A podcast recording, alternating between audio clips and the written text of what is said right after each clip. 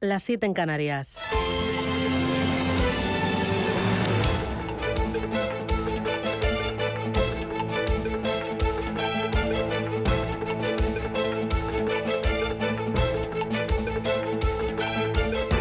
Capital Intereconomía, con Susana Criado.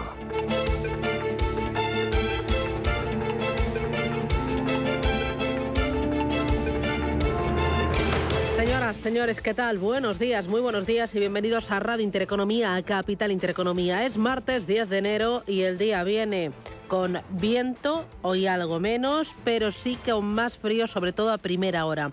Hoy todavía va a soplar el viento con algunas rachas fuertes en Galicia, el oeste de Asturias y el Ampurdá, pero en el resto se va a ir calmando. Las lluvias se van a quedar reducidas a Galicia y al este de Canarias. La tarde volverá a ser más templada, aunque en el sureste peninsular las máximas no serán tan elevadas como las de ayer. Las más altas de nuevo las eh, tendrán en Murcia y en Málaga con 22 grados a la sombra. En Madrid hoy 11 grados de máxima, en La Coruña 18, 17 en Bilbao, en Barcelona 16 y en Valencia hoy algo de fresquito, 18 grados de máxima. ¿Cómo viene la jornada? La jornada viene mirando a Brasil, un Brasil inquietante, inestable, que preocupa a las empresas. Desde el fracaso del asalto a las principales instituciones del Estado brasileño por parte de seguidores radicales del expresidente Bolsonaro, la mayor economía iberoamericana sufre un periodo convulso que aumenta el riesgo para las empresas españolas con presencia en este mercado. La extrema polarización política del país configura un marco inestable para el recién iniciado mandato de Lula da Silva. Lula debe ser capaz de aquí en adelante de mantener la unidad institucional y evitar que se agrave la división de la sociedad, pues eso dificultaría la puesta en marcha de su ambiciosa agenda social y medioambiental. Brasil necesita captar nuevas inversiones para revitalizar su economía tras más de una década de lánguido crecimiento y excesivo endeudamiento público.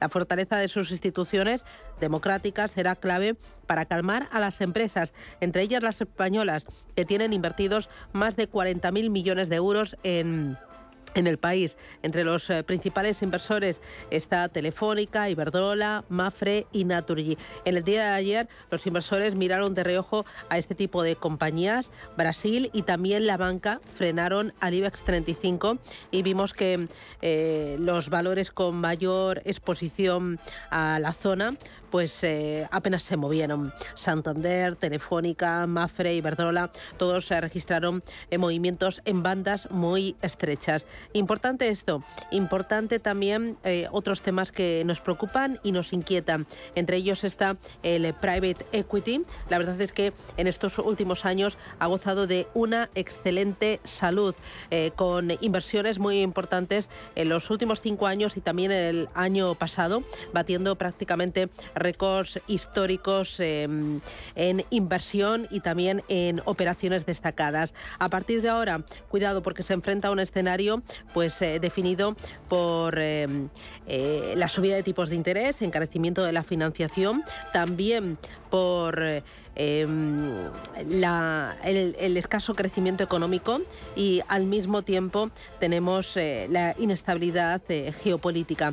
Todo eso podría eh, frenar o sí, frenar la fase expansiva sin precedentes que em, han despertado las grandes compañías y nuestro país a los grandes jugadores del private equity.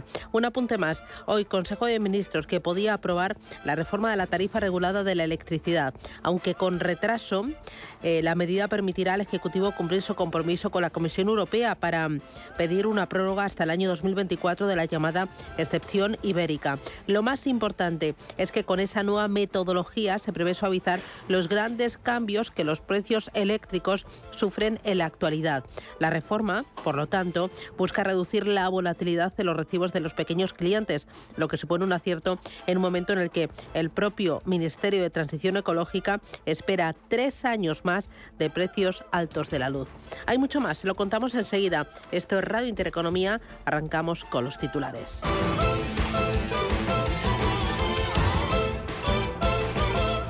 Banco Santander patrocina este espacio.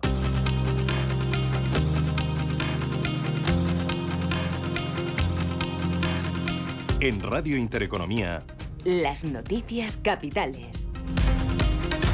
Consejo de Ministros aprueba esta mañana la propuesta de la reforma del mercado eléctrico. Una propuesta que España va a enviar a la Comisión Europea, la que previsiblemente va a pedir también una prórroga del conocido como mecanismo ibérico para topar el precio del gas que se usa para generar electricidad. Lo adelantaba en Antena 3 la ministra de Transición Ecológica, Teresa Rivera. Tenemos intención de pedir que hasta tanto no se haya modificado la regulación europea, se pueda extender la aplicación de esa solución ibérica. Y este es el momento en el que se abrirá el debate, evidentemente contando con que debemos plantearle a la, comisión, a la Comisión esas propuestas de solución de fondo, pero también esa extensión de la solución ibérica más allá de mayo de 2023, hasta tanto dure esta crisis y hasta tanto no se haya actualizado la regulación europea. Además de esa propuesta de reforma del mercado eléctrico, el Consejo de Ministros también va a aprobar este martes los nuevos incentivos al empleo indefinido. En Francia, el Gobierno presenta hoy los detalles de su reforma de las pensiones. Que prevé aumentar la edad de jubilación desde los actuales 62 años hasta los 65. Esos detalles los va a presentar la primera ministra francesa, Elisabeth Bourne,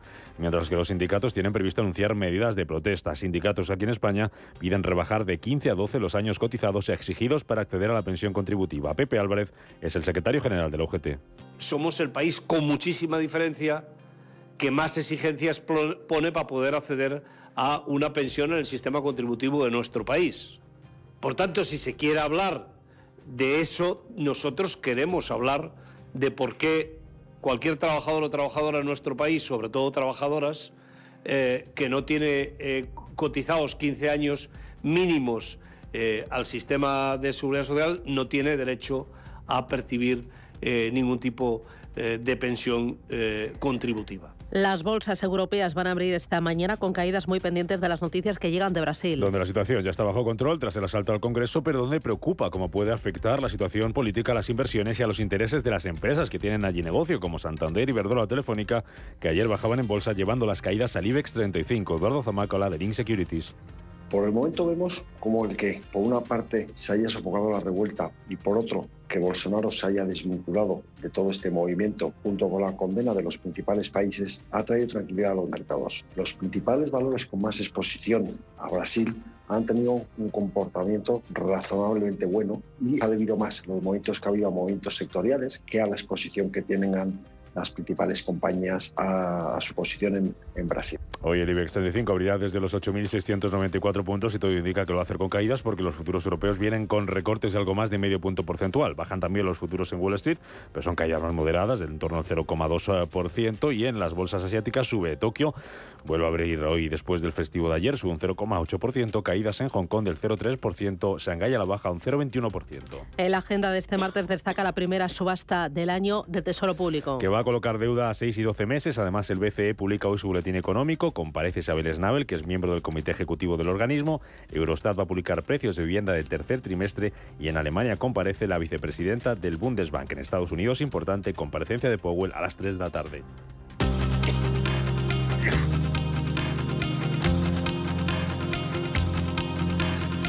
En Reino Unido, el primer ministro Rishi Sunak se abre a negociar una subida salarial con los médicos y enfermeros para poner fin a las huelgas. Aunque de momento no hay acuerdo tras la reunión mantenida ayer lunes. El gobierno está feliz de hablar sobre las demandas y problemas salariales que estén fijados en lo que es eh, razonable, lo responsable y lo asequible para el país, pero lo más importante es que esas conversaciones se están produciendo y vamos a tratar de sentarnos y encontrar un camino.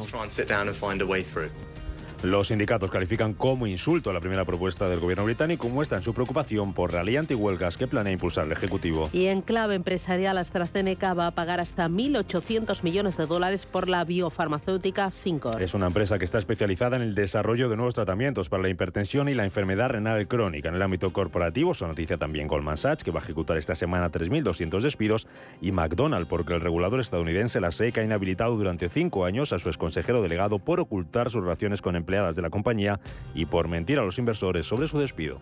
Banco Santander ha patrocinado este espacio.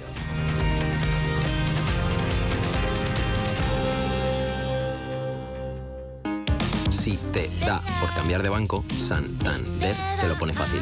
Hacerte cliente es tan sencillo y rápido que lo puedes hacer estés donde estés, que para algo es una cuenta online. Y además, te llevas 150 euros si traes tu nómina antes del 15 de enero. Consulta condiciones en bancosantander.es. Santander, por ti, los primeros. Pa, pa, para, pa.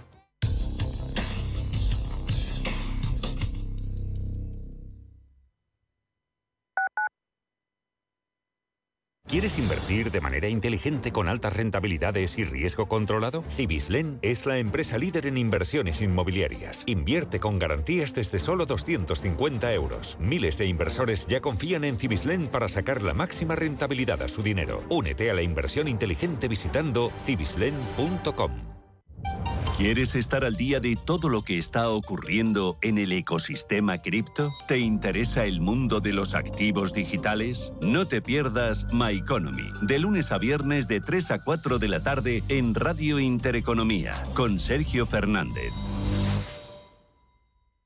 ¿Buscas una empresa profesional de mudanzas con 60 años de experiencia? SIT SIT. ¿Con personal altamente cualificado que haga más fácil tu mudanza? SIT. ¿Y que además tenga guardamuebles? SIT. Si quieres seguir teniendo las cosas tan claras, no te arriesgues. Confía en los mejores en mudanzas locales, nacionales e internacionales de España desde 1960. SIT. Solicita presupuesto para tu mudanza rápida y gratuitamente en sitespain.com.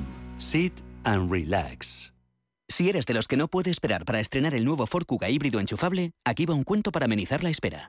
Érase una vez y colorín colorado este cuento se ha acabado. Listo, se acabó la espera. Que tus ganas de disfrutarlo no esperen. Nuevo Ford Kuga híbrido enchufable con una nueva estética más deportiva y acabados en negro. Ahora con Ford Renting sin entrada y con todo incluido por 17 euros al día. Y además con entrega inmediata. Porque a veces lo bueno no se hace esperar. Solo hasta fin de mes. Condiciones en Ford.es.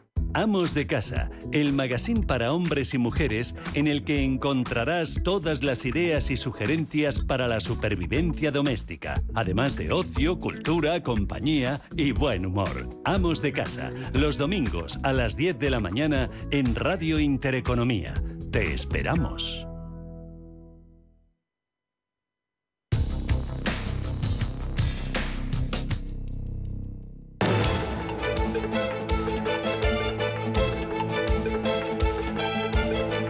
En Radio Intereconomía, la entrevista capital con Susana Criado.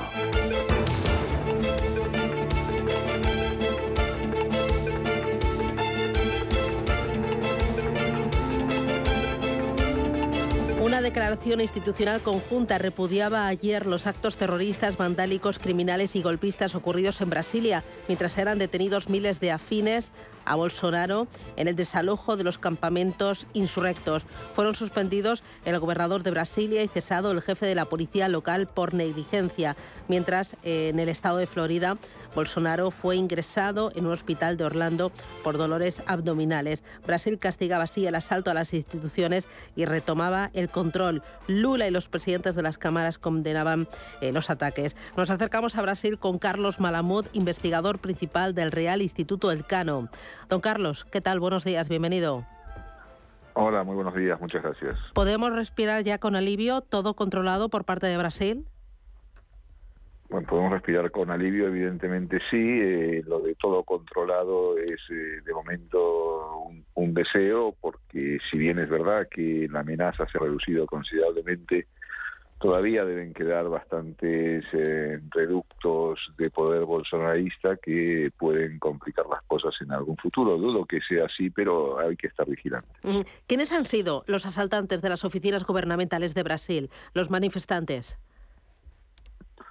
Bueno, los manifestantes, eh, por lo menos según las imágenes, eran seguidores radicales de, Bolsonaro, eh, cre creyentes en el mensaje, en el relato que durante meses ha estado sembrando el expresidente en torno a la falta de legitimidad del proceso electoral, la posibilidad de que las máquinas electrónicas de votación dieran lugar a, a fraudes y eh, un poco en la línea trampista con el apoyo de Steve Bannon, pues estas teorías fueron calando en la población brasileña y, y fueron estos eh, seguidores, eh, las imágenes mostraban básicamente adultos masculinos, blancos, eh, entre 25, 30, 50 años, eran un poco el, el perfil de, del manifestante. ¿no? Uh -huh.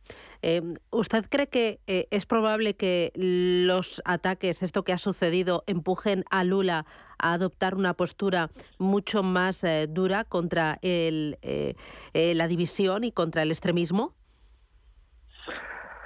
Pues esa es la gran duda que, que enfrenta al gobierno eh, en todas sus líneas, ¿no? Es decir, por un lado la tentación de acabar radicalmente con, con el bolsonarismo e inclusive de provocar una gran limpia y purga dentro de las Fuerzas Armadas. Eh, no, no olvidemos que si los campamentos eh, en las puertas de los cuarteles pudieron subsistir durante tanto tiempo fue gracias a la tolerancia de los militares.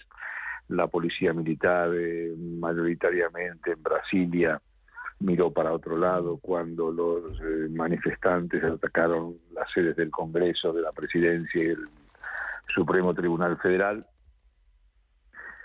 pero eh, aquí eh, el riesgo es precisamente la, ruptura de la coalición, ¿no? Es decir, hay rumores en Brasilia de que Lula quiere reemplazar drásticamente la cúpula militar y que el vicepresidente Almin eh, se opone y que esto podría provocar la ruptura de la coalición, ¿no? Yo creo que finalmente prevalecerá el perfil más pragmático, más dialogante de Lula que evitará esto. Lula sabe muy positivamente que sin esa amplia coalición democrática eh, no hubiera ganado la elección en la segunda vuelta. Tuvo que ampliar las bases de esa coalición para poder formar gobierno y tener el apoyo parlamentario. Y sabe que si empieza a transitar por una senda de mayor radicalidad, pues eh, ese, ese proyecto de recuperar el Brasil y permitir que sus programas sociales puedan salir adelante van a ser de imposible cumplimiento. Claro, eh, Lula tendrá que mostrar, entiendo, eh, unidad institucional, evitar que se agrave la división y no sé si esto va a dificultar la puesta en marcha de esa ambiciosa agenda social, esa ambiciosa agenda medioambiental eh, que prometió tras ganar las elecciones. Bueno, yo creo que son dos cosas distintas, ¿no? Es decir, por un lado, la agenda medioambiental no creo que tenga grandes problemas en salir adelante, evidentemente ahí está toda la oposición del sector eh, productor de, soja eh, en la Amazonía y en otros territorios del país, pero más complicado va a ser el tema social, ¿no? Aquí hay un, como dicen los brasileños, dos bombas potenciales, por un lado la bomba fiscal y por otro lado la bomba social, dos promesas que de alguna manera hizo Lula en la campaña de resolver, aunque con más énfasis en el tema social, pero evidentemente que eh, recuperar o volver a recuperar terreno en el combate contra la pobreza y la desigualdad implica un gasto social muy importante en un momento en el cual las cuentas públicas y la economía brasileña tienen algunas dificultades. Claro, porque en los últimos años ha mostrado la economía un lánguido crecimiento, un excesivo endeudamiento público y ahí Brasil tendrá que, eh, y Lula tendrá que hacer todo lo posible por, por seguir atrayendo nuevas inversiones ¿no? para compensar eh, esa maltrecha economía.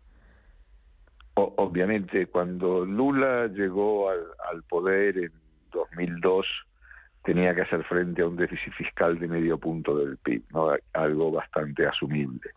En este momento y sobre todo con la prolongación de algunas medidas como el plan real o el salario mínimo, eh, el déficit que tiene que afrontar es de cuatro puntos del PIB, ¿no? lo cual es alguna tarea un poco más ardua. Evidentemente, la economía brasileña tiene bastantes recursos para afrontar el problema, pero no deja de ser un inconveniente que tiene que afrontar el gobierno, un gobierno al mismo tiempo de una amplia coalición donde hay disparidad de criterios entre los sectores más alineados con eh, el PT y aquellos otros más alineados con la economía de mercado, por llamarlo de alguna manera. ¿Qué se juega España en, en Brasil, don Carlos? Bueno, Brasil es el destino o el principal destino de la inversión española en América Latina, o sea que hay muchas empresas eh, grandes, pero también pequeñas, medianas, de, todo tipo. Hay miles de empresas españolas presentes en Brasil a lo largo de todo el territorio nacional. Y evidentemente el futuro de Brasil también está vinculado con el futuro de España. De la misma manera se puede decir lo contrario, ¿no? Es decir, el futuro de, Brasil está vinculado al futuro de España, ya que las inversiones españolas son muy importantes para el desarrollo del país. De ahí, por ejemplo, que cuando tuvimos que afrontar la crisis de la subprime en 2008, eh, los brasileños estaban muy preocupados por el futuro de España y sobre todo de la empresa española eh, que estaba presente en el país. Entonces, eh, aquí vuelve a ocurrir vez lo mismo, pero salvo que esto se cronifique, cosa que dudo, la economía brasileña no tiene por qué resentirse de lo ocurrido el domingo pasado. Así que usted cree que mm, esto pasará pronto, la invasión extranjera y española seguirá fuerte y Lula seguirá con su plan de reformas. Yo creo que sí, es decir, eh, evidentemente todo puede cambiar de, un momento para otro, como lo vimos el, domingo pasado, pero en principio los fundamentos de la economía brasileña son, son muy sólidas y la alianza que supo tejer Lula, si es capaz de mantenerla y creo que tiene los miembros para hacerlo, eh, también, por lo tanto, me parece que no hay que temer por el futuro de la economía de Brasil. Y don Carlos, una cosa más, en todo esto que está diciendo Bolsonaro.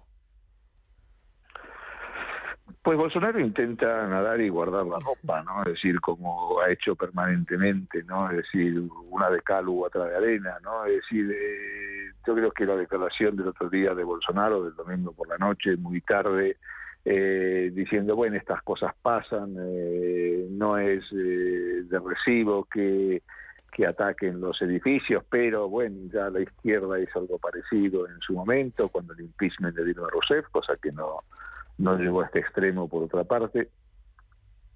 Pero yo creo que está en una posición de gran, de gran debilidad Bolsonaro, ¿no? Es decir, por un lado, porque está fuera del país, no tiene un control directo de lo que está ocurriendo.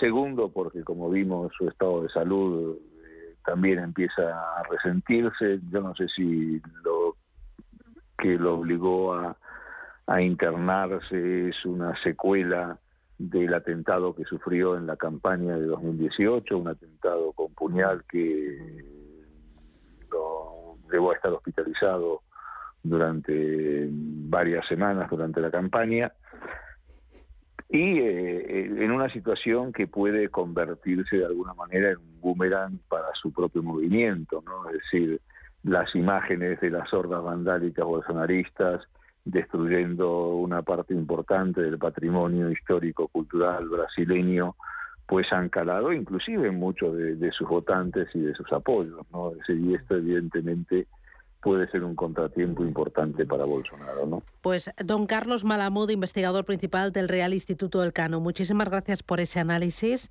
y hasta pronto. Gracias, un abrazo fuerte. Un saludo, hasta la próxima. Gracias, un placer. Hey, asistente, busca cómo proteger mis ahorros de la inflación. Hay aproximadamente 19 millones de resultados. ¿Quieres que los lea? Buf, mejor que no. Puedes seguir buscando entre millones de contenidos, pero un asesoramiento de calidad solo te lo dará un especialista. En Renta 4 te ofrecemos un servicio de asesoramiento gratuito siempre que lo necesites. Entra en r4.com y descubre cómo te podemos ayudar. Renta 4 Banco. ¿Quieres más? Ayúdame a encontrar mis guantes, anda, que no los veo. ¿Tienes las manos calientes? Sí. Pues eso. Cuando buscas no siempre encuentras, pero en las rebajas del corte inglés siempre encuentras lo que buscas. Hasta el 50% en una selección de bolsos y carteras de marcas como Desigual, Kipling y Spirit. Del 7 de enero al 28 de febrero, las rebajas del corte inglés en tienda web y app. ¡Vaya acción! ¿La has visto? ¿Qué acción? ¡Una acción gratis! Ahora consigue una acción gratis por hacerte cliente de XTB y descubre cómo se siente un inversor en bolsa. Descarga la app de inversión de XTB, hazte cliente, haz tu primer depósito de cualquier importe y disfruta de tu acción gratis para empezar a invertir. Invertir implica riesgos. Términos y condiciones de la promoción en xtb.com. Visión global con la generación Silver. La generación que emprende, que se digitaliza, que se reincorpora al mundo laboral y que se reinventa profesionalmente porque el talento sí tiene edad, queremos sacarle el máximo partido a su experiencia. Recuerde, los martes tiene una cita a las ocho y media de la tarde en Visión Global, con nosotros y con los senior.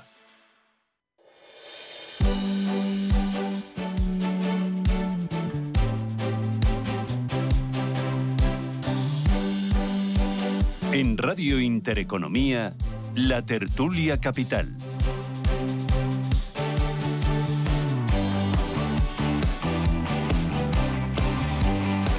Tertulia Capital, uy, Capital en Radio Intereconomía con Manuel Romera. Romera, ¿qué tal? Buenos días. Te pone nerviosa Ay, cuando ay, que es que, claro, te has puesto aquí a mi lado y entonces Claro, ya me tiemblan las piernas. lógico, le pasa- le muy a.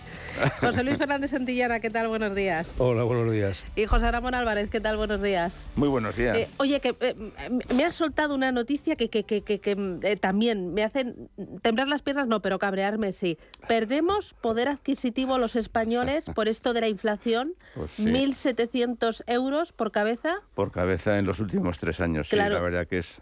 Y el problema es que perdemos más que los franceses, que los alemanes, que los griegos, que los italianos. ¿Por qué perdemos más? Pues, pues no lo sé, pero es que además perdemos no solamente eso, perdemos puestos en el ranking de las economías mundiales, hemos bajado del 8 al 16, que ya está bien. Perdemos renta per cápita, que nos han superado ya Chequia, Eslovenia, las repúblicas eh, bálticas. Bueno, estamos bajando, estamos yéndonos a la cola en todo, ¿no? Esto es un poco, no sé qué habrán traído los reyes por ahí, pero...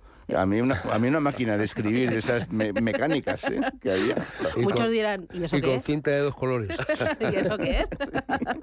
Oye, ¿por qué perdemos más poder adquisitivo nosotros que el resto? Y es que ¿Qué ya vengo mal? llorado, o sea, yo vengo llorado, o sea, no, no, o sea, yo no empiezo aquí con la parte negativa, vamos a empezar con la parte positiva, y es que UGT dice que va a haber una alza salarial este año de un 4% y el BCE se queja porque Bueno. dice que eso va a producir más inflación y con ello mayor subida de tipo de interés. Es decir, no sabemos cómo empujar y tirar a la vez, ¿sí o no? ¿Eh?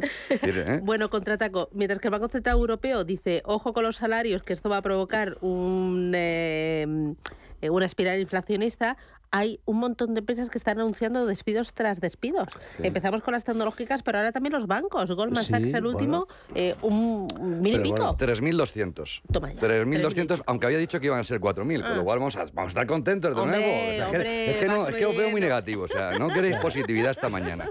Pero bueno, vamos a decir, el que nos hayamos empobrecido más que, que el resto de los países es consecuencia de dos cosas. Uno, que nos durante ya el año pasado, es decir, 2020, bueno, hace dos años, ya el 2021 fue un año inflacionista, no se nos olvida, acabamos en el 6,5 y este año hemos acabado en el torno del 6,8. Son dos años con una subida de precios importante y con unos salarios que se han quedado en el entorno del 2,5, con lo cual ha habido una pérdida generalizada de poder adquisitivo. Esto ha sido sí así. Entonces, que UGT saque pecho ahora diciendo que va...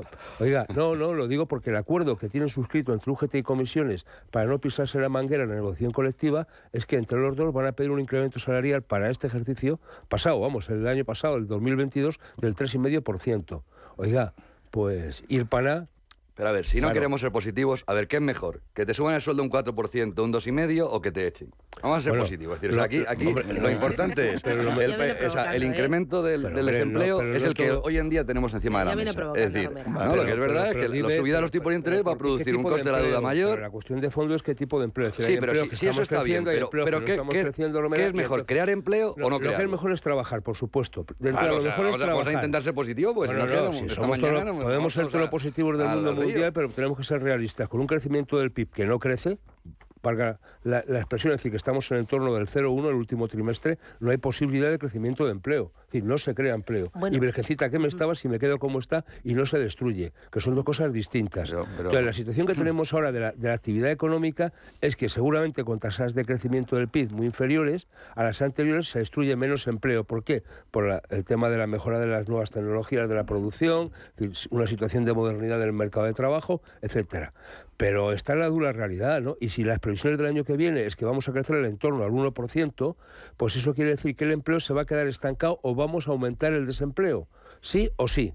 Sí, sí, eh, a mí todo eso que decís me parece muy bien, el análisis, eh, llamémosle convencional, ¿no? Pero yo lo que me pregunto es dónde están los tan cacareados fondos Next Generation, los 80.000 millones. Es que, es que esto no ha Acaban- impactado... acaban de poner esto- euros nuevos para gestionarlo, Sí, sí, ¿no? lo que tú quieras, pero esto no ha impactado en la economía. A ver, no ha un- habido eres- ningún impacto. Eres un impaciente. La ministra Nadia Calviño, hoy en una tribuna en el diario Expansión, dice que el impacto de ese plan de recuperación de la Unión Europea llegará entre los años 2023 y 2025. Acabamos de empezar, llevamos 10 días. Entonces, nada. Entonces, Entonces, además que un la par de años, positividad aquí. ¿eh? Hemos tenido que esperar solamente tres años para poder empezar a, a sentirlo, pero, No, pero vamos, No lo íbamos que- a ser positivos. Lo que, no, no, sí, sí, yo, yo te, te apoyo completamente. Lo único que te digo es, ahora hay que intentar también cómo positivizamos en que tengamos el doble de tasa de paro que la Unión Europea. Es decir, teniendo la Unión Europea un 6,5 y nosotros un, do- o sea, un 12,4, Qué dolor. pues suena, suena fuerte, ¿no? Entonces lo que hay que pensar es cómo conseguimos Pero que la no economía sumergida, es decir, ¿eh? esa economía que nos dice que el 33, 12,4... Hemos subido un punto en la tasa de desempleo pero juvenil. vamos a ser- No, vamos a ser digo, positivos, que de cada ganado- diez- de hemos- cada diez hemos trabaja- ganado a los de griegos. ¿Cómo cada- estáis de revueltos? Que me está convenciendo Manuel que vamos a ser positivos. Resulta que el, el 20 de diciembre se envía a la Unión Europea todos los proyectos seleccionados de los fondos. Yo, creo- yo quiero hablar de los fondos. ¿eh? Entonces, claro, ¿qué ocurre? Que dice que esto ha sido fruto de un intenso proceso, dice la ministra Nadia Calviño, un intenso proceso de consulta con las administraciones territoriales y los agentes sociales. Y resulta que se han enterado por la prensa. O sea, Intenso. ha sido muy intenso. ¿Lo ha claro. dicho a través de qué medio? Claro. Y, y que luego dice que se irán vertebrando, que los proyectos mandarlos que ya se van a ir incluyendo. Pero ¿desde cuándo están anunciando? O sea, un- ¿vosotros recordáis las sucesivas presentaciones de los fondos Next Generation que hizo el presidente? Estamos Sí, hablando de 2021, 2020, es decir, estamos, bueno, es que no hemos gastado, es decir, los No que ya nos ha llegado. ¿eh? y hemos, y hemos, y, y salió la comisión o la responsable europea de estos fondos diciendo explícitamente que no sabía el dinero que había recibido España en qué se lo había gastado. Y por tanto, una absoluta falta de transparencia en la gestión y de informe de la Comisión Europea. Por ejemplo, Esta es la dura y pura realidad. el- el- el- el- Han tenido el- el, el PERTE del automóvil. el PERTE del automóvil ha sido un fracaso, Un fracaso. y, sobre todo- y sigue ¿Y viendo. cuál- Han cambiado y a la persona responsable de la gestión. Bueno, sí, pero eso. ¿Y, y Bueno. cuáles más ha habido? Aparte del del automóvil, No, ninguno. hay por ahí, hay sí. muchos proyectos, muchas ideas, pero no ha cojado ninguno. Pero que fíjate, si es que quizá lo, lo más llamativo es que sigamos hablando de que nos tiene que sacar de esto el sector público. O sea, de esto nos tiene que sacar el sector privado. No el Next Next Generation, que en el fondo no deja de ser un- un- una, una- un- una oda ¿no? a, a- a- a- a la positividad sino que en el fondo lo que hay que pensar es cómo gestionamos esa, esa gestión privada. ¿no? A mí me preocupa mucho más que una Christine Lagarde ayer dijese, oye, para afrontar una crisis polifónica ¿eh? basada en la oferta, el BCE utiliza una política de tipo de interés que solo tiene efecto sobre la inflación de la demanda. Es decir, eso traducido es, nos vamos a cargar la demanda para intentar controlar la inflación. Y cuando nos, cargamos la demanda, lo que, tienes, lo que te cargas es el crecimiento. Es decir, esto es como decir que el problema de Brasil es que los, los partidarios de Bolsonaro hayan tomado las tres Hombre, sedes entrado en públicas. Brasil. No, ayer, Porque ayer, la, con- ayer la, la caída de Telefónica, de Iberdrola y de Santander, lo digo por el, por el contertulio que has tenido antes, no era debida ¿eh? a, la, toma de las instituciones, sino al planteamiento de, de qué va a hacer Lula con la devaluación de la moneda, con los derrumbes del PIB y con todo el planteamiento de expropiaciones posibles de activos dentro de las compañías en las que han caído en bolsa.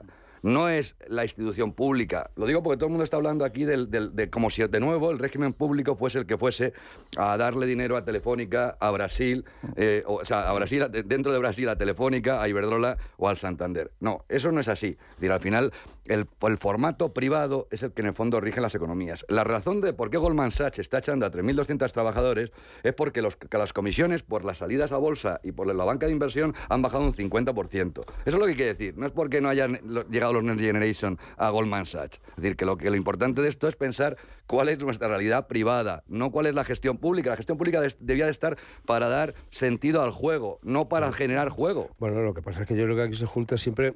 Toda esta cosa también es poliédrica, ¿no? Es decir, al final, las políticas de los bancos centrales, en este caso también tiene que ver mucho con la, con la subida de tipos y tiene que ver por una apuesta en definitiva partida y por la renta fija, hacer que la renta variable disminuye. Por tanto, aquellos que operan en ese ámbito van a tener que, ver disminuir su volumen de negocio. Y decir, de ahí Sí, pasa pero- todo pero- este tipo pero- de situaciones. pero no por la parte institucional. No, no, no, no. O sea, si no, yo no. digo eso. O sea- Igual que me parece razonable que las compañías españolas y estas que están, tienen buena parte de su negocio en Brasil, estén un poco acongojadas, empleando un término coloquial, porque no se sabe lo que va a hacer todavía Lula que acaba de llegar. Exacto, y pero sabemos lo que hizo cuando llegó No. en el 2012. Bueno, pero vamos a ver, es decir, que es que el problema que a diferencia de cuando llegó Lula entonces, ahora es que ahora llega con un, un conglomerado de partidos y por tanto la situación es bastante diversa, ¿no? Incluso con algún partido más moderado de lo habitual. Pero no olvidemos que el Partido de los Trabajadores de Lula es un partido de extrema izquierda, vamos, en el sentido coloquial del término en que todos nos podemos entender. Y yo recuerdo, hombre, porque proviene del mundo sindical, hablar con compañeros sindicalistas eh, brasileños y hablaban del antes y después del compañero Lula cuando era sindicalista y cuando pasó a ser presidente del gobierno. No tenía nada que ver una cosa con la otra, ¿no? ¿Cómo veis lo de Brasil? Hombre, yo coincido bastante con lo que ha dicho Carlos Malabud, ¿no? el analista, que, que esto, mm, esto mm, no, no va a explotar, no va a explotar, pero desde luego no es ninguna buena medida, pero en fin. Y luego lo que me entristece muchísimo son las declaraciones ayer de nuestro presidente de gobierno, donde dice que esto es no sé qué, no sé qué. Yo, yo como tengo un poquito de memoria, pero poca, ¿eh? Eh, recuerdo que en España, en España, los únicos que han cercado el Parlamento ha sido Podemos. y, los, y los tiene todos sentados en el gobierno. Pero, Pero no vamos a ver. solamente el Parlamento, ¿eh? sino recordar cuando ganó el PP las elecciones en Andalucía y Gobierno, la llamada que se hizo pública por parte del entonces secretario general de Podemos, Pablo Iglesias, eh, a, a- a tomar las calles, ¿eh? Sí, sí, por eso digo que... No, lo digo, que no solamente quiere decir que al final eh, las balas de medir. A mí, yo estoy en contra de lo que ha pasado en Brasil, como estuve en contra de lo del Parlamento, el asalto al Capitolio en Estados Unidos, etcétera. Me parece que las reglas de juego están ahí y nos pueden gustar más o menos, pero a partir de ahí hay que respetarlas. Ahora, lo que no me vale son las distintas maneras de, las varas de medir, ¿no? Y la falta de memoria o desmemoria de algunos, que no sé si es fruto de la amnesia o simplemente es un- de una desmemoria pactada, ¿no? Es el mal de altura. Sí, seguramente. Romera, ¿qué lees? No, ¿Qué no te he estaba- pillado? No, estaba leyendo. Yo siempre sabes que siempre estáis en- estoy leyendo, pero, pero al final lo que yo pienso es que cuando hablaba Carlos Malamud de, de- de que el déficit público en Brasil había pasado de un 1% a un 4%, ¿m? Y pensaba en los dos dígitos que había tenido España, primero, ¿m? lo cual no deja de ser llamativo, ¿no? que pensemos que, que Brasil es mucho con el 4 y nosotros llegando a, a dos dígitos pues nos parecía relativamente poco y seguimos hablando de Next Generation.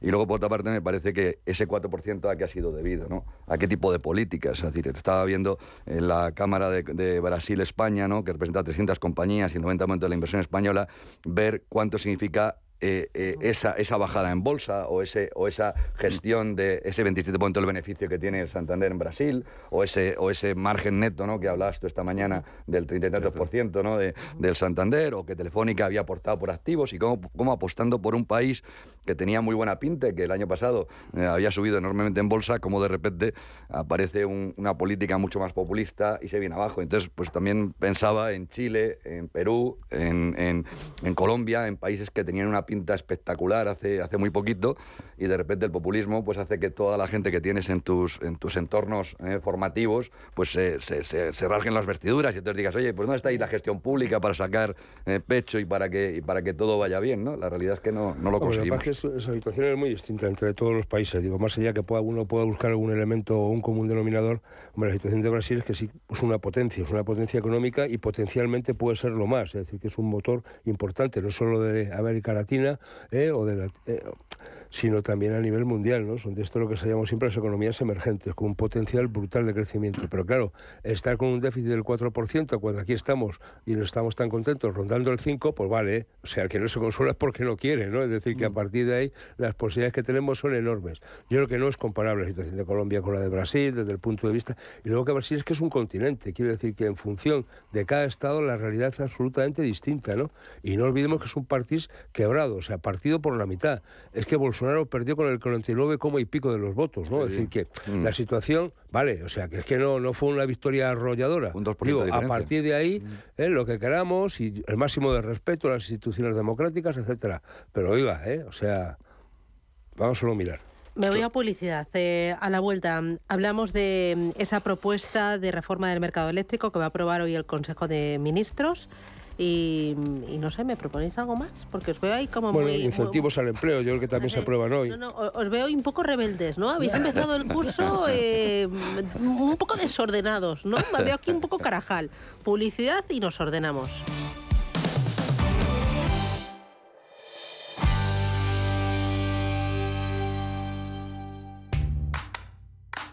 ¿Te habían pagado alguna vez por aprender? Bueno, quizás tus padres te hacían algún regalito al finalizar el curso. Pero, ¿te habían pagado alguna vez 200 euros por aprender de trading? El broker IG lo está haciendo. Hasta el 31 de enero, IG está dando bono de 200 euros para operar en Turbo 24. ¿Cómo conseguirlo? Abrir cuenta real, hacer el curso de tres vídeos tutoriales y aprobar el test final. Más información en IG.com.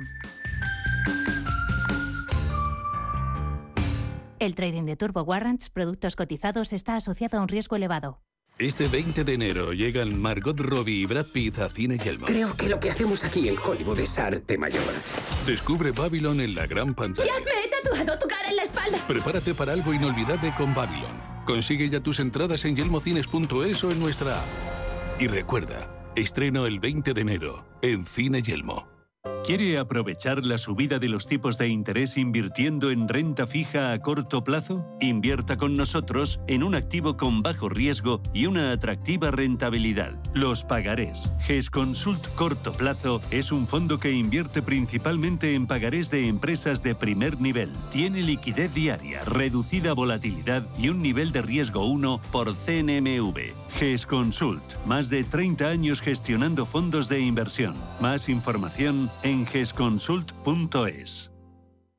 ¿Qué le diría Cervantes al presidente del gobierno? ¿O Voltaire a la oposición? Descúbrelo junto a toda la actividad cultural en el Marcapáginas, en Radio Intereconomía. Todos los martes a las 10 de la noche, el Marcapáginas, con David Felipe Arranz. Porque la cultura también podría ser divertida.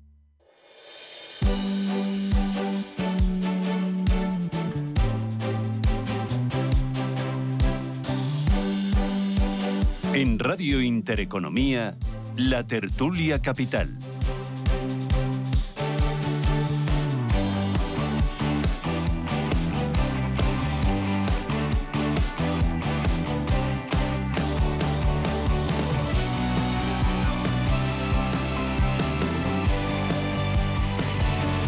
Tertulia, tertulia capital con José Ramón Álvarez, con Manuel Romera y con José Luis Fernández Santillana. Oye, José Ramón, explícame, ¿qué va a aprobar hoy el Consejo de Ministros? Que yo ya estoy perdida con esto de, la reforma eléctrica. Bueno, que se pierde cualquiera, ¿no? Porque aprueba una, nueva tarifa eléctrica que va a reducir la volatilidad. O sea, vamos a estabilizar la tarifa. Fantástico. Pero la vamos a estabilizar cuando estamos arriba. O sea, lo que se prevé es que baje, ¿no? Bueno, pues ahora que va... No, no, no, no, ha dicho la ministra que nos esperan todavía tres años de eh, pues, coste pues de la luz bastante alto. Vamos a ser positivos, como dice Manuel. El- vamos a ver, el 2022 ha sido el año con la luz más cara. Hemos pagado un 87% más que en el año 20 y un 34% más que en el año 21. Por eso digo que estamos arriba. O sea, lo, lo- lo que se prevé con esta reforma es que cuando, cuando baje, cuando baje el precio de mercado de la electricidad, pues no nos baje. O sea, no lo aplican en la subida, no lo estabilizan en la subida y lo van a estabilizar en la bajada. Es lo que ha dicho la Comisión Nacional del Mercado de la Competencia. Bueno, la reforma en sí lo que intenta es mitigar, mitigar las variaciones, mitigar las subidas y mitigar las bajadas. Y entonces va a tener en cuenta un precio medio, el precio medio horario, pero va a introducir un término de ajuste con un cálculo bastante complejo, porque es una cesta de futuros con carga base financiera. Y, y, la Comisión de la Competencia ha dicho que esto no le, no, le, no le satisface. Ha tardado tres meses en hacer el informe y dice que esto que no le satisface. ¿Por qué? Porque, entre otras cosas, hay 8.000, och- bueno, casi, no, casi 900.000 pymes, 881.000 pymes, que para acceder a, a estos eh, reajustes tiene que tener un sistema de certificación complejo que ha dicho la Comisión de la Competencia que es imposible de controlar. Bueno, vamos a ver en qué queda todo esto, ¿no? Es decir, todavía es un proyecto, es decir, aquí Bruselas tiene mucho que decir. De hecho, estamos hablando del tema de la parte que más volátil tiene que ver con la producción de electricidad a través del gas y si se topa o no, se sigue topando el precio, ¿no? Es decir, que esa es la gran reforma que está pendiente y a partir de ahí, si en Europa se va a modificar o no la confección del pool y se va a sacar el gas o no ¿eh? del pool eléctrico y a partir de ahí de la fijación de precios, ¿no? Es decir, la cuestión de fondo es si no modificas el sistema de fijación de precios y sigue imperando el sistema mayorista, me da igual que quieran estabilizarlo, al final será la última que entra, que suele ser habitualmente la más cara, la que acaba fijando el precio. O vamos a una media proporcional que tenga que ver con el coste en función del tipo de energía ¿eh? y el coste de producción, si no, eh, esto no va a tener ningún sentido. Y luego hay que distinguir entre aquellos que están en el mercado regulado y aquellos que están en el mercado libre, que en el caso de la tarifa eléctrica se han visto más perjudicados los que estaban en el mercado regulado, porque son los que han sufrido realmente las variaciones del precio mayorista. Esto es un cambio de mercado regulado. Romero, ahora te pillo con no el móvil. Te voy a poner a hacer flexiones hoy. Sí, además, de verdad. No, Sí, pero, sí. pero estoy Hoy- Hoy te voy a poner un cross. No, Eh, eh, va- vas a tener que repetir mañana. estaba, ¿eh? estaba mirando algo que, que también quieres preguntar, lo digo para que me dejes de echar la bronca. Ah. ¿eh? Y es el, Estabas eh, anticipando. el tema, sí, de los nuevos incentivos al empleo indefinido. ¿no? Ah, porque hoy también lo aprueba el gobierno. Claro, ¿no? entonces, claro, hablamos, yo te digo por, por dar unos datos para que la gente lo entienda, ¿no? Es ayudar con 280 millones de euros cuando hemos recaudado mm, 200.000 millones más el año pasado. Es decir, o sea, dar 280 millones de euros a- a la- al empleo indefinido, digo, neto, ¿no? de, de lo- de todo el planteamiento que tiene frente a una recaudación de 200.000 millones, a mí me suena más, me suena pues evidentemente poco me suena a, a- a titular sensacionalista. Porque 280 frente a 200.000 es, es una, un poco de broma, ¿no? Si además lo que queremos es que ese empleo indefinido se haga poco a poco guiando hacia ese empleo indefinido, ni siquiera, ni siquiera de, de primeras dadas. ¿no? Pero eso tiene trampa, ¿eh? Es decir, porque vamos a ver, eh, es decir, eh, eso tiene consecuencia de que lo que va a haber es un ahorro, va a hacer, va a haber menos incentivos a la contratación que venía habiendo, porque se suprimen todos los, con- los incentivos que había a la contratación Claro, temporal. ¿eh? Y también igual, por ejemplo, una cosa que es que, que quitan es el incentivo a la contratación de un autónomo de un familiar. Digo que hay pequeñas cosas que se quitan, supone un ahorro y que se va a seguir manteniendo para aquellos que tienen que ver con ese impulso a la contratación indefinida. A nosotros como tal no nos gusta hablar de los incentivos a la contratación, porque creemos que la gente contrata si tiene necesidad de contratar. Y lo que hay que en todo caso, y no es lo mismo que incentivos a la contratación, a la creación de empleo neto. Diga, si yo incremento mi plantilla, ayúdeme. Simplemente el que haga más contratos, aunque sea de carácter indefinido, sobre todo con la volatilidad que tienen hoy en día los contratos indefinidos, donde damos mes a mes los datos de, de contratación que da el Servicio Público de Empleo y hay más contratos indefinidos que personas son objeto del contrato, que decir que hay personas que salen a más de un contrato indefinido al mes. Oiga, este qué cachondeo es. claro. Mm, Oye, otra de las cosas del día. Hoy en Francia el gobierno va a presentar los detalles de su reforma de las pensiones. Ellos se jubilan a los 62, ¿no? Y ahora el objetivo es 65. ¿Y nosotros nos jubilamos a los...? Ahora estamos Bueno, en sí, sí, 66 Romera, y a ti te 4. Uf, Ahora estamos en el suelo, 66 y 4 meses y llegaremos en el 2027 con la reforma que hizo el Partido Socialista a los 67, que se parece que se nos olvida. Es decir, ya no se jubila nadie en España a los 65, salvo que tengas 37 años y medio cotizado. Es decir, el problema de España es que las grandes carreras de cotización ya no existen. Es decir, cada vez va a haber menos gente que tenga 37, 38 años cotizados para poder jubilarse con el 100%. Entonces yo voy a empezar a hacer, quiero hacer un estudio, ya anticipo, pero es que la reforma oculta de las pensiones que está haciendo este gobierno y por tanto esa minoración del gasto se va a hacer de manera dulce. Es decir, si uno mira los datos de empleo, lo que está proliferando es la contratación a tiempo parcial. Toda esta gente va a ver penalizada su pensión. Claro. ¿Cuánto hace falta de, de años cotizados para recibir la pensión completa? Es una pregunta que hice el otro día. Pues y no- mira, cuando y no- lleguemos al 27, 37 años. 37 años, claro, 37 años. es Entonces quiere decir que o sea, tienes que Estar estar 37 años Claro, trabajando decir, para llegar al Sí, eran precio 35 completo. hasta hace muy poco, Claro. ha subido un poquito, ¿no? A los Hasta 37. los 37, es decir, con Y lo claro, cual, si empiezas a trabajar a los 30 años, tienes que estar ininterrumpidamente Hasta trabajando 67. con jornada completa hasta los Y 67. tal y como está el mundo es y imposible. es imposible. Por tanto, es que ahora mismo, sin más de la mitad de la contratación que se está realizando en España, aunque sea indefinida, es a jornada Pero a ver, parcial. íbamos a positivos. Jornada parcial. No, no, si positivos somos. Eso es que nos están preparando, nos El están problema preparando es para que una pensión eso, menor. igual que, ojo, que los hijos discontinuos, cuando están en periodo de inactividad, tampoco cotizan en la seguridad social. Y por tanto también ven disminuida su Lo de pensión. 37 años de cotización va a ser un milagro. Sí, o sea, lo hemos hecho la gente que a empezamos a, trabajar poquitos, cuando claro. empezamos a trabajar con 20 Claro. años, ¿no? Bueno, y también cuando ya no es normal. Ya no existe, claro. Ya no existe. Claro, y cuando Vaya. también lo normal era entrar en una empresa y tirarte muchos años, Claro, ¿no? yo lo que me pregunto es que, qué- qué- qué estará viendo ¿no? Eh, Macron para con el movidón que se le va a generar con Bueno, chalecos los amarillos para pasar ¿eh? de 62. O sea, ¿cómo de, de cerca está el problema en Francia? Porque en España ya el problema debe estar cerquísima porque ya estamos diciendo que con 37 años no vamos a cotizar prácticamente nadie, ¿no? Pues la realidad es que en Francia deben de ver el problema de las pensiones todavía más cerca, ¿no? Pero Porque que- si no, el movidón que se les va a provocar decir que va a pasar de 62 a 75 no quiero pensarlo a nivel político en un país como Francia en el que los chalecos amarillos Exacto. ya son una Exacto. moda, ¿sí no? O sea, ¿eh? Tienes mucha De calle. razón, Manuel, porque la reacción sindicalista francesa no tiene nada que ver con la reacción sindicalista en España. No, Aquí UGT. UGT sigue con el 4% de subida, que es nuestra de hoy. Recordémoslo con claridad, ¿de acuerdo? ¿eh? Manuel Romera, José Ramón Álvarez, José Luis Fernández Santillana. Os veo on fire, positivos. Gracias por el Buen martes. día a todos. Adiós. Buen día.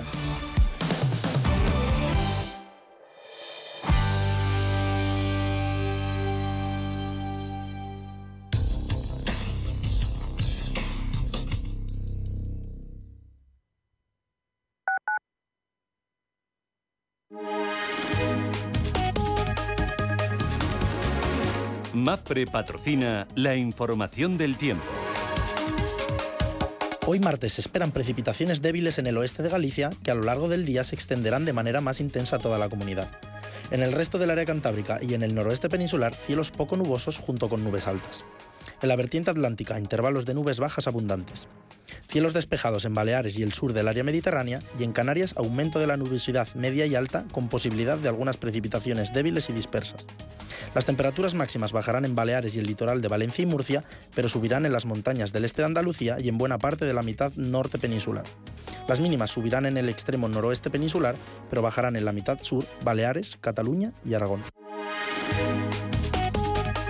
MAPFRE ha patrocinado la información del tiempo. Hola, soy Charo. Tengo 67 años y hace un par de años mi vida mejoró gracias a mi casa. Si tienes más de 65 años y vivienda en propiedad, consigue la liquidez que necesitas con Óptima Mayores. Solicita tu estudio personalizado y gratuito en el 970 70 77 o en optimamayores.com 970 70 77. Ecosistema Digital, nuestro programa de digitalización desde un punto de vista económico y social. Arte, cultura, deporte, redes sociales y economía con un enfoque digital.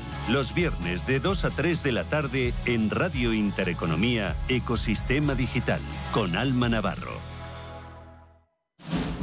Si te gusta el séptimo arte, Vivir de Cine es tu programa. Dirigido y producido desde Hollywood por José Ignacio Cuenca y presentado por María Ayer.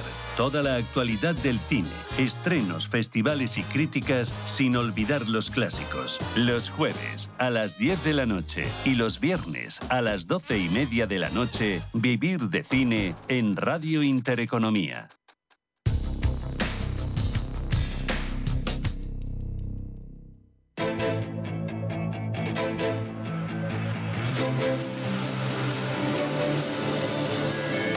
Capital Intereconomía.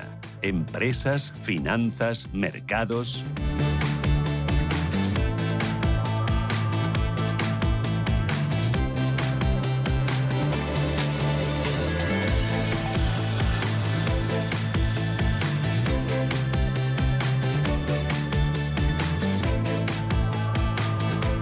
Ocho minutos, llegamos a las nueve de la mañana. Pero apertura, Ángeles Lozano, ¿cómo viene el martes? Buenos días de nuevo. Hola, ¿qué tal? Muy buenos días. Pues parece que vamos a hacer un parón en la tendencia alcista. El futuro del IBEX 35 cae un 0,6%. Recordemos que ayer se desmarcaba del resto de Europa por la incertidumbre política en Brasil y cerraba en tablas, pero con una ligera tendencia a la baja. Por lo tanto, mm, corregía ligerísimamente ese 5,7% de desde principios de año. Hoy el plato fuerte del día es la intervención del presidente de la Reserva Federal estadounidense, Jerome Powell, a las 3 de la tarde, hora española, en un simposio financiero. El mercado espera que adopte un tono menos agresivo en esa subida de tipos de interés ante la ralentización en la inflación que hemos conocido en las últimas referencias macro.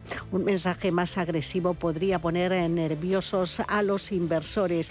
Y también eh, tenemos eh, reunión de banqueros centrales de todo el mundo en Estocolmo para recibir, para despedir al gobernador del Banco Central sueco.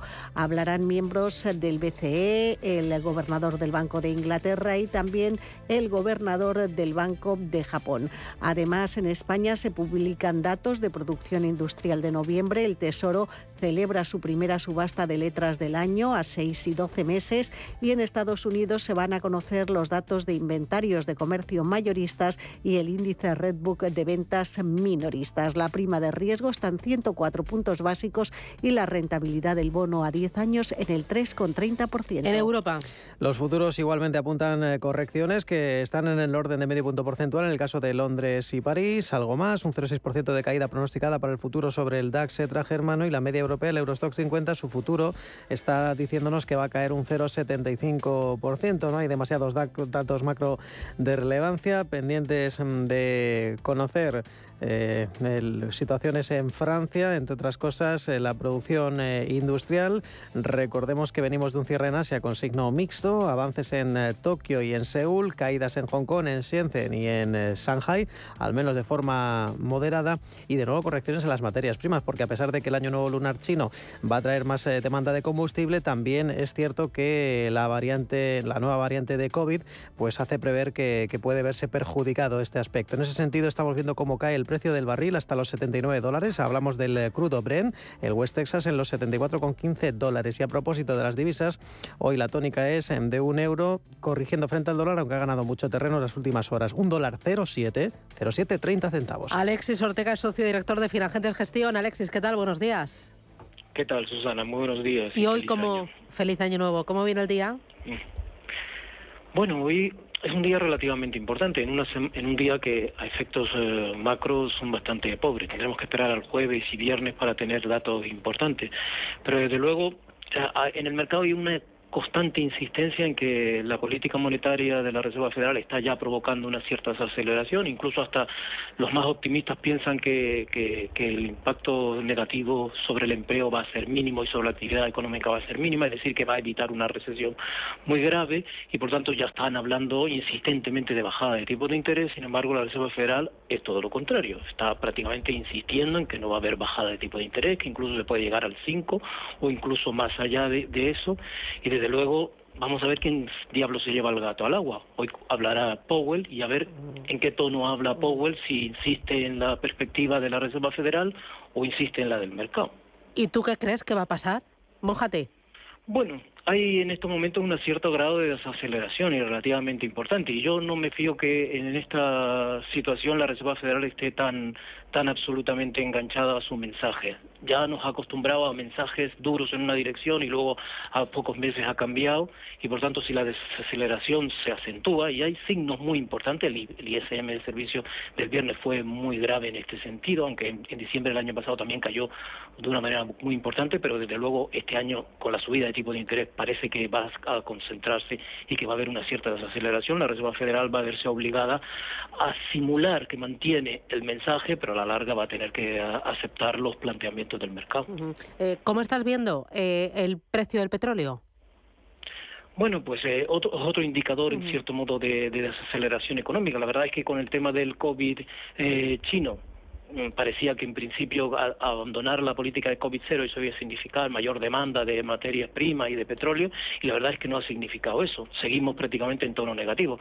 Antes era porque había COVID-0 y ahora es porque parece ser que tienen muchos contagios. Yo al final no sé exactamente con qué quedarme, pero desde luego el precio del petróleo parece que se aleja de los 100 y de alguna manera refleja un cierto grado de desaceleración a nivel global. La verdad es que los bancos centrales han subido mucho los tipos de interés y algunos de ellos, incluso el Banco Central Europeo, está reduciendo mucho su su, balance, con lo cual de alguna manera esto tendrá que verse reflejado en una situación de menor crecimiento a nivel global y eso va a notarse en el precio de las materias primas, que desde luego me parece que se alejan de los 100 dólares el barril. Muy bien. Alexis Ortega, Finagente de Gestión, gracias. Buen negocio, buen día. Hasta la próxima.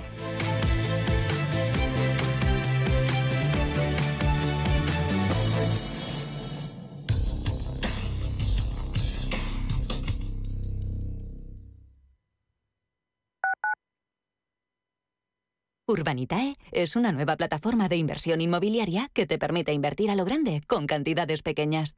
Uniendo a muchos inversores, logramos juntar el capital suficiente para aprovechar las mejores oportunidades del sector. Olvídate de complicaciones.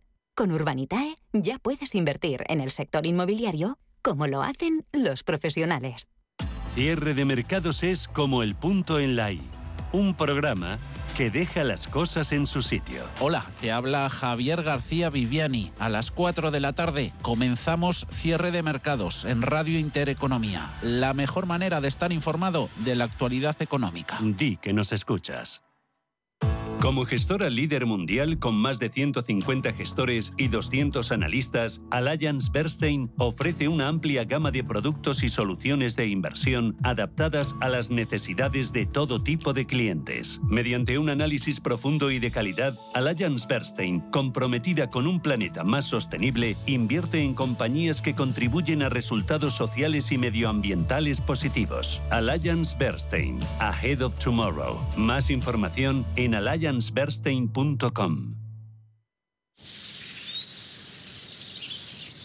Madrid por fin respira. Gracias a ti y a Madrid 360, en 2022, por primera vez, Madrid ha cumplido con la Directiva Europea de Calidad del Aire. Madrid por fin respira. Ayuntamiento de Madrid. Los domingos a las 10 de la noche tienes una cita con El Club de los Negocios Raros. Un magazine dedicado al mundo de los libros. Actualidad, entrevistas, literatura y poesía tienen cabida en este espacio cultural de Radio Intereconomía. Dirigido por Andrés Sánchez Magro. Todos los domingos a las 10 de la noche.